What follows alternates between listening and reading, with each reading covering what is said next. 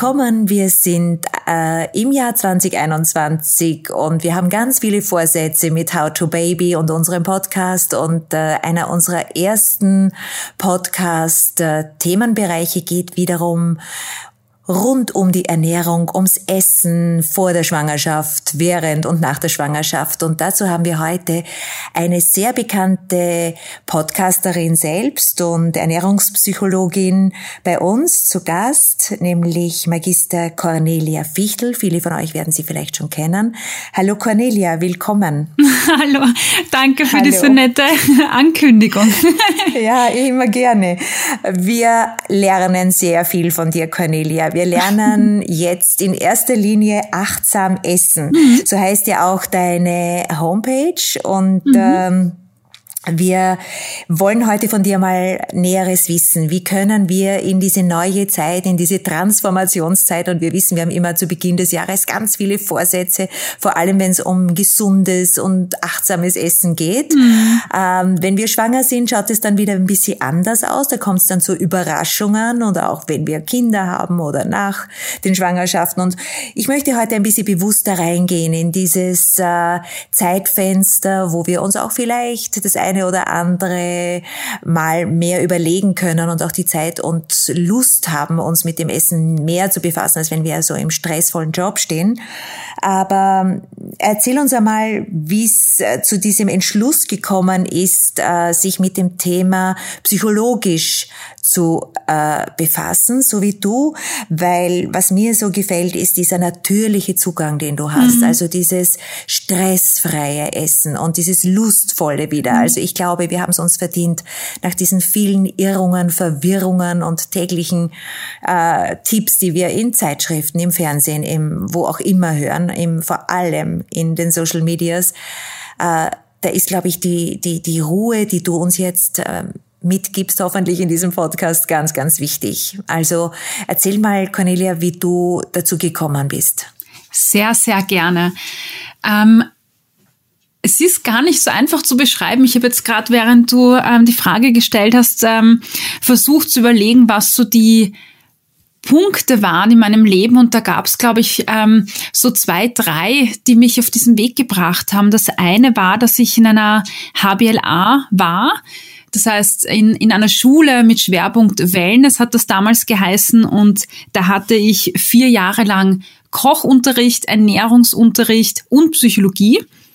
Und dann war für mich klar, okay, Ernährung und Psychologie, das sind die zwei Themen, die mich irrsinnig interessieren. Ja, und dann habe ich mir am Ende überlegen müssen, in welche Richtung gehst du? Gehst du in die Psychologie oder gehst du in die Ernährungsrichtung? Und dann war relativ schnell klar, dass es Ernährung nicht wird, weil ich war damals an der Diätologie ähm, an der Fachhochschule und da ist mir gesagt worden, man hat Kochunterricht und mein Kochlehrer oder meine Kochlehrerin, äh, ja, hat, war damals pädagogisch nicht so, ähm, dass sie mich äh, eher für das Kochen begeistern konnte. Und dann habe ich mir gedacht, na, nicht schon wieder kochen, das geht nicht. Nimmst du die Psychologie. Ja, und dann im Zuge ja, meiner Ausbildungen war ich dann an einer psychosomatischen Klinik und irgendwie hat mich die Unit ähm, oder die Abteilung der Essstörungen irgendwie angezogen. Und ich war dort und habe die Patientinnen dort begleitet und habe beobachtet in der Klinik, aber auch in anderen Programmen, in denen ich mitgearbeitet habe, wo es um ähm, Ernährungsumstellung, Lebensstilmodifikation ging, dass die Personen den Sprung nicht schaffen. Und ich habe immer wieder die Frage gestellt, warum, warum schaffen die das nicht dabei zu bleiben bei diesem Thema? Und irgendwie kam immer die Antwort, na ja, wenn sie nicht diszipliniert genug sind, wenn sie nicht wirklich wollen, dann schaffen sie es auch nicht. Und ich habe mir gedacht, nein, das ist, das ist, das kann nicht der richtige Ansatz sein. Es muss an was anderem liegen. Es muss dran liegen, dass wir Experten vielleicht einen anderen, einen anderen Zugang finden dürfen und müssen. Und ja, dann habe ich auch schnell bemerkt, dass es relativ äh, viel mit Zügelung zu tun hatte, sehr viel mit Verboten, sehr viel verkopft, sehr viel rational und das Essverhalten eigentlich überhaupt nicht bearbeitet wurde. Und ich habe mir gedacht, boah, das ist so ein wichtiger Bereich, da muss es was geben. Und ich habe dann festgestellt, dass es so wenig gibt in diesem Bereich, dass es in gängigen Programmen auch an Literatur, an Büchern oder, oder ja, so in die Richtung nichts gibt. Und das hat mich angezogen, das hat mich interessiert und dann habe ich begonnen, da selber Nachforschungen anzustellen. Und so, ja, bin ich Schritt für Schritt, Step by Step immer mehr in, in diese Richtung gekommen und ähm, ja, darf jetzt diese schöne Arbeit machen, die ich tagtäglich mache, nämlich Menschen zu einem gesunden Essverhalten zu begleiten oder dabei zu unterstützen, das auch an ihre Kinder weiterzugeben. Wunderbar.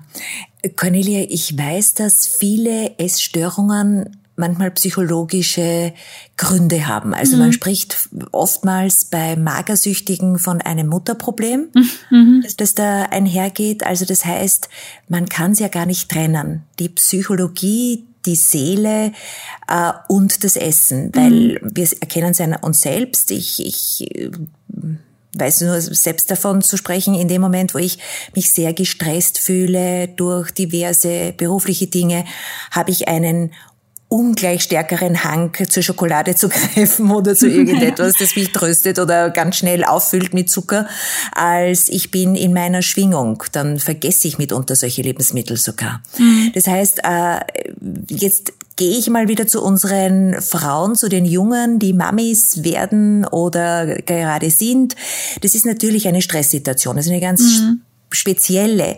Und jetzt bin ich schwanger und denke mir, hey, ich kann eigentlich jetzt in dieser Phase mich so richtig schön schwingen lassen. Ja, was hast du da für Tipps? Also dieses achtsame Essen, dieses intuitive Essen, das wir oftmals ja auch verlernt haben. Mhm. Wie kriege ich das wieder? Vor allem in dieser Zeit, wo ich mich ganz bewusst mit einer Veränderung meiner persönlichen Lebenssituation auseinandersetze. Mhm.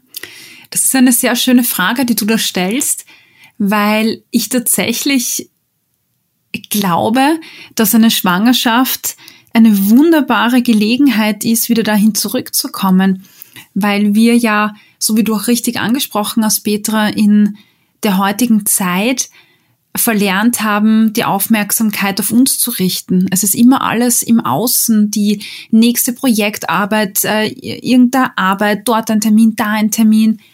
Und in der Schwangerschaft, glaube ich, sind Frauen so äh, das erste Mal seit langem vielleicht wieder damit konfrontiert zu merken, hoppala, da tut sich was. Und das ist, glaube ich, so eine ganz sensible Phase, wo auch ganz viele Frauen eben sehr sensibel sind und sehr viele Dinge spüren und wieder spüren lernen. Und ich glaube, das ist die perfekte Gelegenheit, wieder in dieses intuitive oder achtsame Essen einzusteigen, oder die Sinne zu schulen, indem ich nochmal mehr darauf achte, auf was habe ich vielleicht jetzt einen, einen Gusto und wie, wie bekommen mir bestimmte Speisen? Wie ist das mit meinem Hunger oder mit meinem Sättigungsgefühl? Ich glaube, das ist ja auch in der Schwangerschaft teilweise eine Herausforderung, nicht? Also, dass sich da auch sehr viel tut und sehr viel verändert. Und das Wichtigste ist, glaube ich, da wieder die Aufmerksamkeit ganz bewusst hinzurichten, vielleicht mitzuschreiben. Weil wir uns oft im Alltag denken, ah, das merke ich mal eh oder da war eh nichts Besonderes.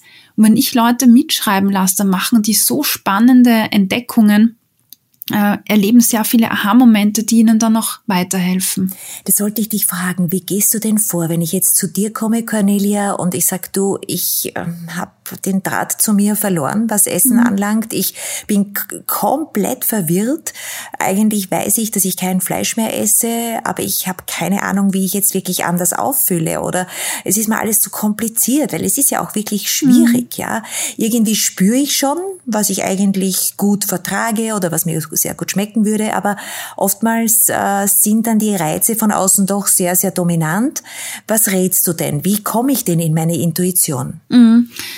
Ähm ich glaube, also es gibt ganz verschiedene und unterschiedliche Ansätze. Ich persönlich arbeite sehr gern mit Achtsamkeitsübungen. Das heißt, ich lade äh, die Personen, die zu mir kommen, wirklich ein zu, ja, zu mal am Beginn Basic-Übungen, wie komme ich mit meiner Aufmerksamkeit zu mir. Das können jetzt angeleitete Achtsamkeitsübungen sein, die ich mit ihnen durchgehe. Das können aber auch ähm, Audioübungen sein, die sie meistens von mir dann mitbekommen, ähm, angeleitete Übungen, Meditationen, um da mal allgemein die Aufmerksamkeit zu fördern. Und dann steigen wir in bestimmte Themen ein. Also ich erzähle ganz viel zum Beispiel zum Thema Hunger. Ähm, wie ist Hunger wahrnehmbar? Wie wird er vielleicht beeinflusst durch die ganzen äh, Plakate und Dinge, die ich, die ich in meiner Umgebung so sehe? Wie wird der Hunger beeinflusst durch unterschiedliche, mm, ich sag mal, Lebensmittel auch? Also ich glaube, äh, da gibt es auch einen, einen, einen sehr wichtigen Einfluss, je nachdem, was ich vertrag für mich, was mir gut bekommt, was mir nicht gut bekommt. Ähm, da gibt's äh, Input von meiner Seite und auch hier ganz spezielle Übungen und Tools, die die Personen wieder hinbringen, ihr Hungergefühl zu lernen. Zum Beispiel äh, wirklich vor jeder Mahlzeit sich kurz hinzusetzen, äh, tief durchzuatmen und dann mal ganz bewusst die ersten paar Bissen ähm, zu essen, darauf zu achten, wie hungrig bin ich denn eigentlich jetzt gerade. Das Lernen wieder ein bisschen einzustufen. Und gerade diese Achtsamkeitsübungen, zum Beispiel dieses Durchatmen, das hilft mal diesen hektischen Alltagsstress oder diese Hektik, die wir im Alltag haben, zum Beispiel abzustreifen. Dadurch gelingt es dann wieder langsamer zu essen. Wenn ich langsamer esse, ähm, schmecke ich wieder bewusster Dinge. Ja, und so handeln wir uns quasi Stück für Stück äh, nach vorne. Das ist ein Weg und ein Prozess, der mhm. je nachdem, äh, wo ich gerade stehe, einfach äh, kürzer oder länger dauern kann. Cornelia, jetzt gehe ich einmal zurück. Wir haben natürlich unsere eigene äh, Erfahrung gemacht. Wir können dann auch ganz bewusst die Entscheidung äh, treffen, zu dir zu kommen und dieses mhm. achtsame Essen wieder uns zurückzuerobern. Aber wir haben auch eine Epigenetik. Mhm. Wir haben etwas, das wir nicht beeinflussen können, weil es kommt darauf an, wo wir groß geworden sind. Unsere Großeltern sind sogar oder Urgroßeltern sind auch entscheidend für mhm. äh, dieses äh, Essverhalten, was uns schmeckt. Und äh, ja, in Indien können Babys zum Beispiel Beispiel ganz andere Dinge aushalten, auch mhm. wenn die Mamis stillen, ja, mhm. dann haben die diese Gewürzvielfalt schon in der Muttermilch und erlernen das. Mhm. Ähm, kommen viele Menschen zu dir und wissen eigentlich gar nicht, wie weit zurückverfolgend äh, ihre Vorlieben herkommen oder wo sie vielleicht auch Essstörungen herhaben. Vielleicht ist es auch zu Hause angelernt worden. Mm, ich glaube, das ist also boah, ganz unterschiedlich. Also es gibt sehr wohl einige, die kommen und sagen, ich habe zwar noch nie eine Diät gemacht, aber, also das kommt sehr selten vor, aber die Leute gibt es trotzdem, ähm, die sagen, sie haben noch nie eine Diät gemacht, aber die sagen, ähm, in meiner Familie war das zum Beispiel immer Thema, von meiner Mutter her oder von, ja, äh, von den, von den Frauen in der Familie bin ich schon damit aufgewachsen, dass die eine Diät nach der anderen gemacht haben. Und jetzt habe ich zum Beispiel diese ähm, Essanfälle und weiß gar nicht, woher die kommen. Also das, das gibt es schon, dass auf der einen Seite so ein Bewusstsein dafür da ist, dass man vielleicht einiges lernt. Ähm, das bezieht sich aber, glaube ich, hauptsächlich auf so Diätgeschichten. Also die Leute sind sich, glaube ich, durchaus bewusst, dass ähm, die verschiedenen Diäten, die sie machen oder dieses, schau mal, du musst dünn sein und abnehmen, dass das so eine Sache ist, die, die von der Familie sehr häufig kommt oder die damit geprägt wird. Mhm. Ähm, was sie nicht wissen oder was, was die meisten nicht wissen, ist das, was du jetzt angesprochen hast, nämlich, dass die Vielfalt, die ich dem Kind präsentiere, schon in der Schwangerschaft, aber auch nachher, wenn das Kind anfängt äh, zu essen, ähm, wesentlich mitbestimmt, wie offen ist ein Kind für neue Lebensmittel, wie geht das Kind an die Sache heran. Und die wenigsten wissen, wie sich das, äh, wie in der Familie mit dem Essen umgegangen wird, mit dem Essverhalten umgegangen wird, dass sich das extrem stark auswirkt. Also zum Beispiel diese ganzen, also sehr viele Streit oder Konflikte äh, in der Familie werden am Esstisch ausgetragen, weil es heißt, wenn du das nicht isst, dann kriegst du ähm, keine Nachspeise und nur ein braves Mädchen, weiß ich nicht, ähm, isst das Brot und den Schinken zusammen und kriegt dann eine Nachspeise.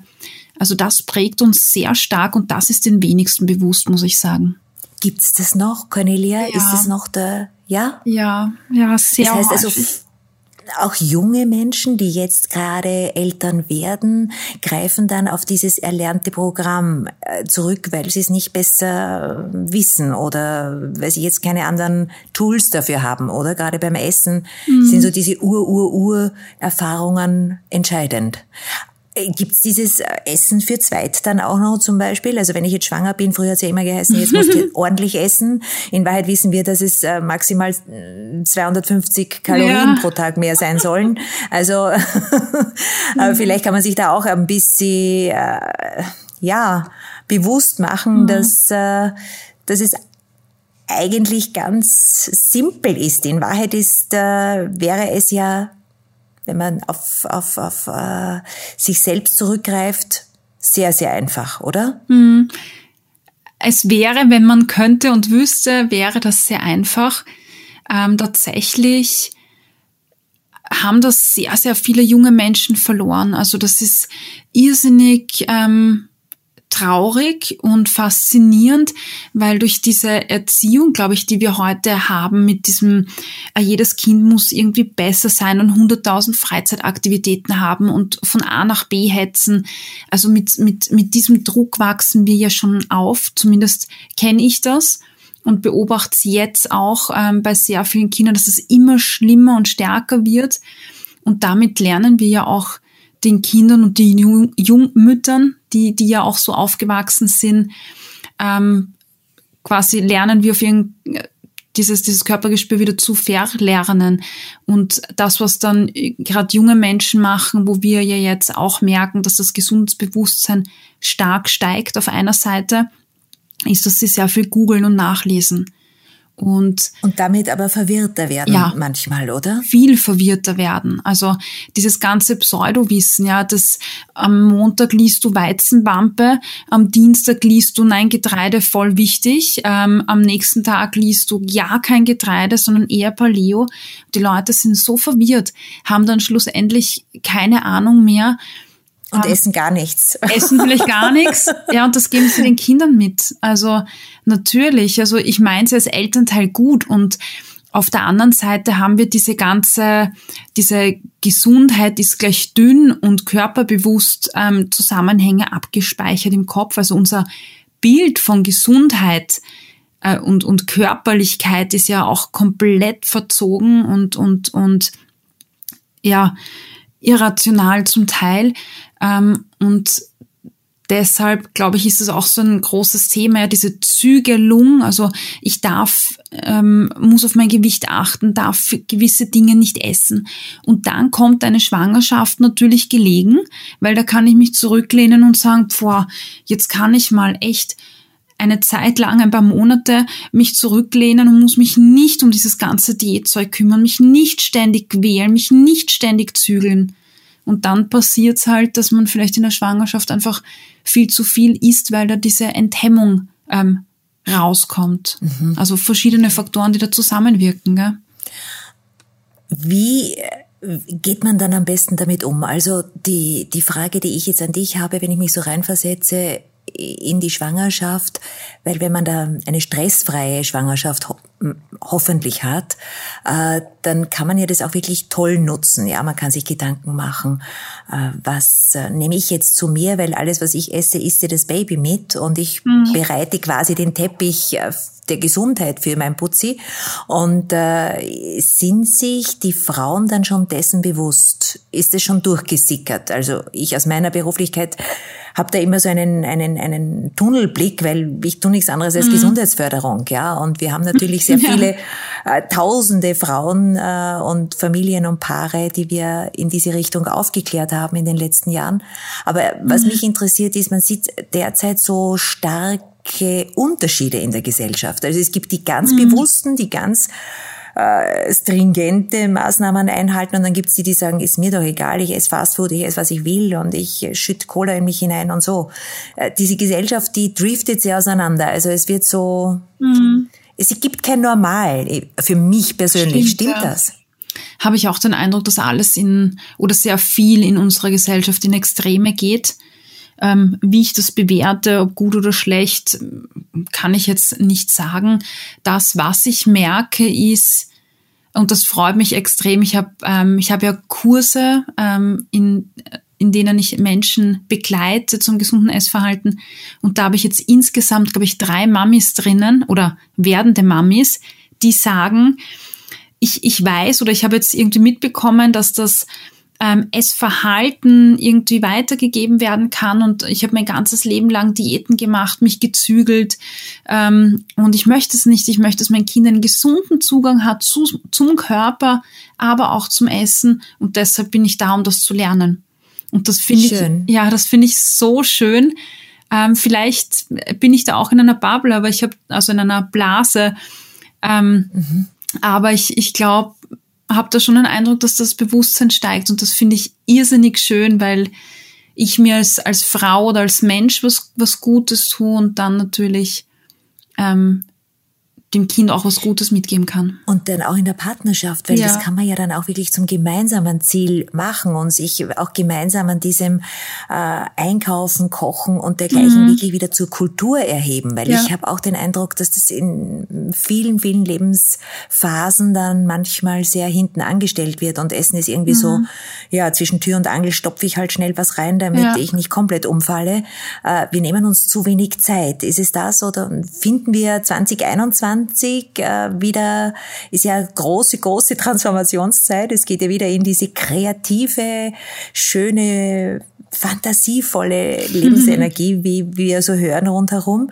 Äh, und äh, was immer jetzt auch äh, auf uns wartet, aber wir gehen in ein neues Jahr voller Vorsätze, ja. Und wenn du mhm. sagst, du mhm. hast Mamis, jetzt unabhängig davon, dass sich natürlich jede Mami wünscht, äh, das äh, Essverhalten des Babys äh, wirklich maßgeblich positiv ermöglichen zu können und auch beeinflussen zu können. Aber was, was sagen Sie denn zu sich selbst? Oder will dann jede Frau, die du da so in, in deinen Kursen triffst und begleitest, auch schnell wieder zu diesem Idealgewicht zurück? Mhm. Oder wo, weil mhm. das Außen das so abverlangt? Oder wo, Mhm. Wo geht da die, die Zukunftstendenz hin? Ja, ähm, ich muss sagen, ich glaube, ich bin da auch wieder in so einer kleinen Blase drinnen, weil ähm, für mich beim Gewicht oder bei der Ernährung einfach äh, drei Dinge extrem zusammenspielen. Das eine ist das, was ich äh, mitbekommen und erlernt habe. Das andere sind die Schönheits- und Gesundheitsideale, die Körperbilder in unserer Gesellschaft. Und das dritte ist das Ernährungswissen, das von allen möglichen Menschen da draußen ähm, kundgetan wird. Also diese Dreierkombination. Ähm, und in meiner Arbeit arbeite ich ganzheitlich. Das heißt, ich versuche alle Aspekte mit einzubeziehen und das Körperbild und Gesundheit und mich in meinem Körper wohlfühlen versuche ich ganz stark abzugrenzen von irgendeinem Gewicht, von einer, von einer bestimmten Zahl. Und ähm, ich sage ganz klar, und das ist auch so mein Statement, ich bin kein Abnehmcoach. Also es ist nicht so, dass Leute zu mir kommen ähm, und sagen, ich, ich, ich nehme dir 30 Kilo ab und dann geht's mir gut, weil ähm, das Gewicht ja eigentlich nur für etwas anderes steht. Und mein Ansatz ist eigentlich, an der Ursache zu arbeiten. Genau. Und sehr viele Frauen, die kommen, ähm, so wie du das wahrscheinlich auch erlebst, Petra, haben ein ganz, ganz schlechten Bezug zu ihrem Körper. Deshalb, also viele Männer genauso, aber ja, jetzt gerade beim Thema Frauen und Schwangerschaft auch ähm, ganz schlechten Bezug zum Körper, eher Abwertung, sich nicht wohlfühlen und ähm, sich selbst nicht wertschätzen. Und da ist gerade Abnehmen natürlich ein, ein, ein Tool der Verzweiflung, um irgendwann zu einem Punkt zu kommen, wo ich sage, ich fühle mich in meinem Körper wohl. Aber das wird mit dem Abnehmen nicht passieren, weil es geht immer weiter. Genau, es geht darum, und das verstehst du ja auch in deiner Arbeit, äh, mal zu lernen, diese Achtsamkeit sich selbst gegenüber zu mhm. schenken.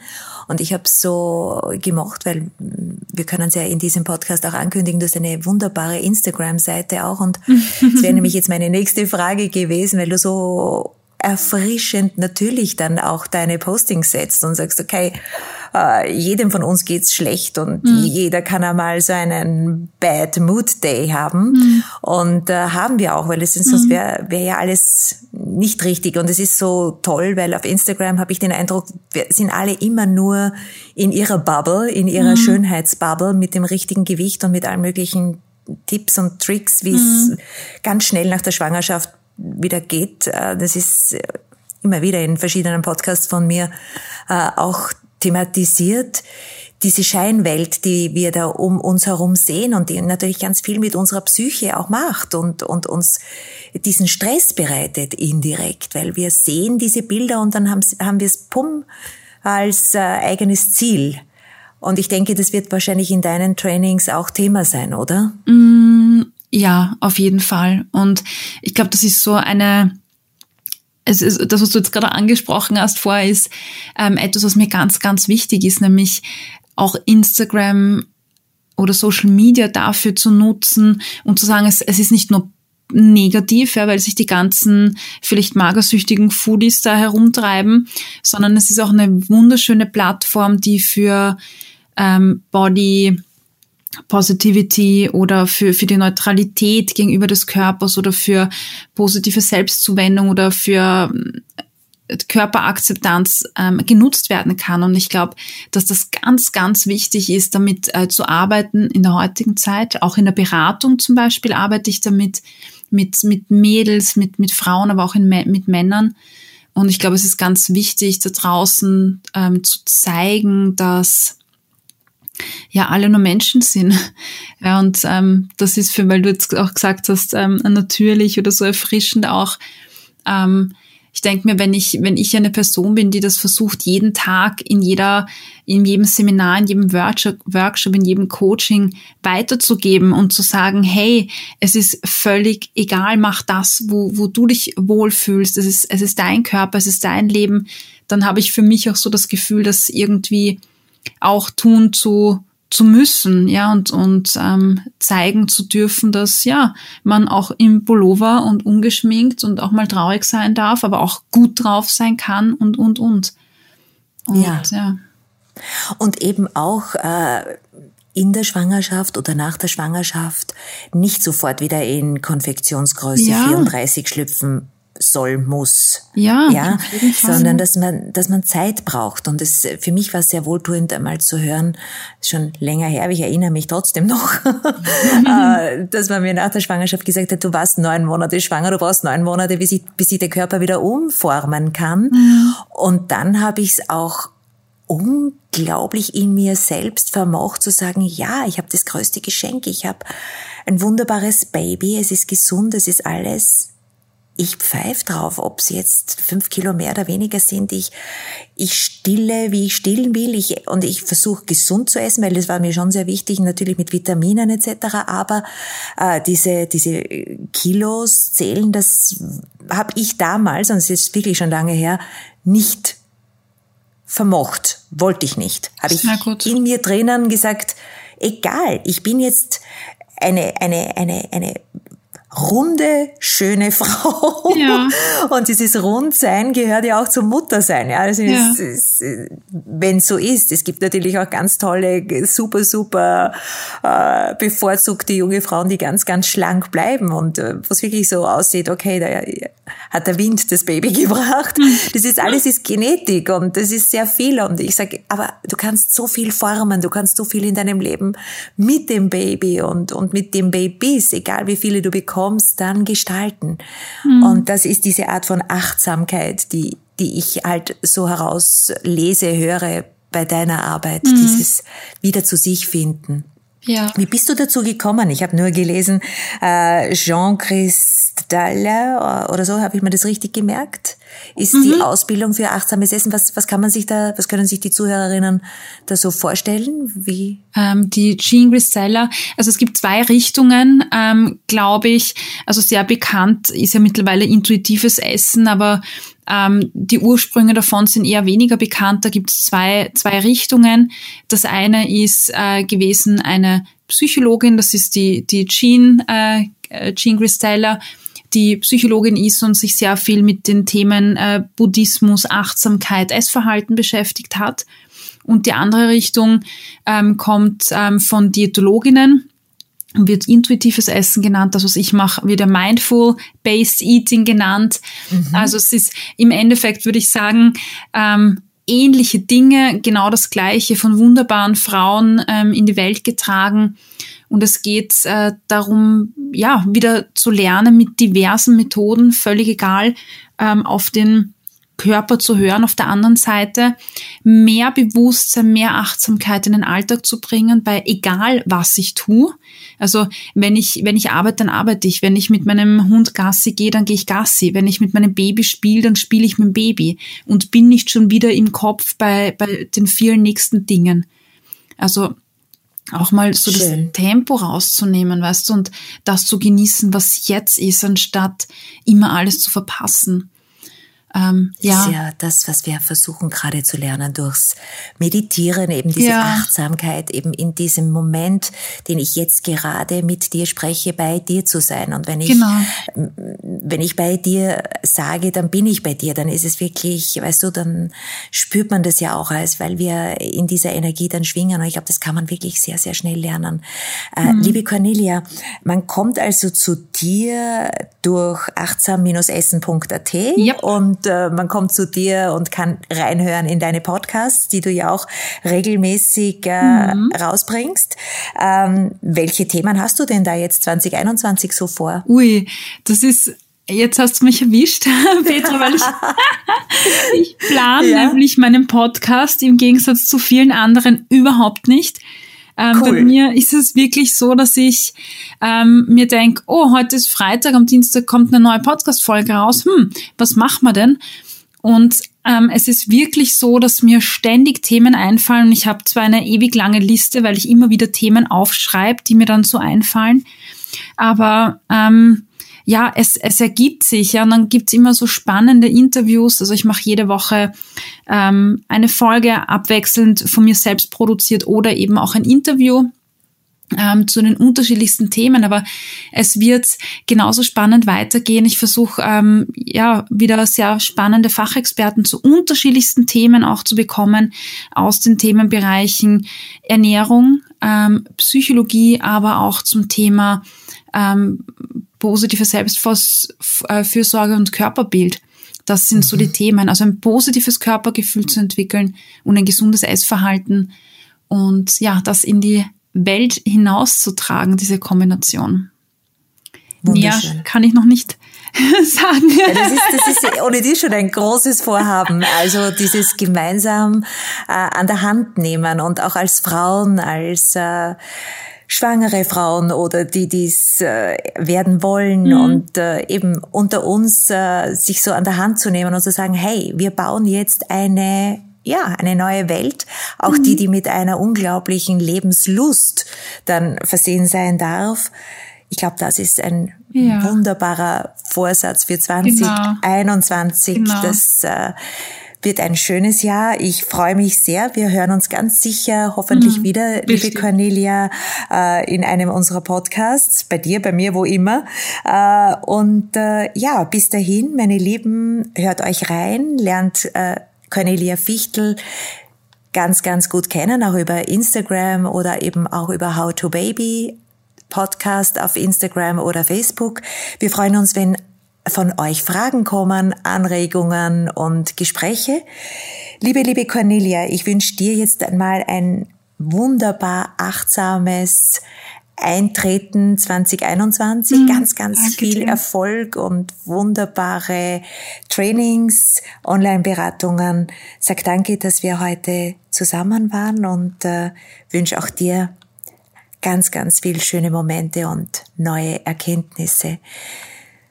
Danke. Ja, das war's. Danke, Cornelia. Das war's für uns heute mit How to Baby. Wir sagen, bleibt bei euch, geht mit einer ganz bewussten Lebenshaltung, mit dieser Achtsamkeit, die Cornelia Fichtel uns jetzt heute auch näher gebracht hat, rein und äh, lasst euch nicht irritieren, geht einfach raus aus dem Stress und in diesem Sinne freue ich mich aufs nächste Mal, nächsten Montag, wenn es wieder heißt, neue Folge How to Baby. Alles Liebe. Baba.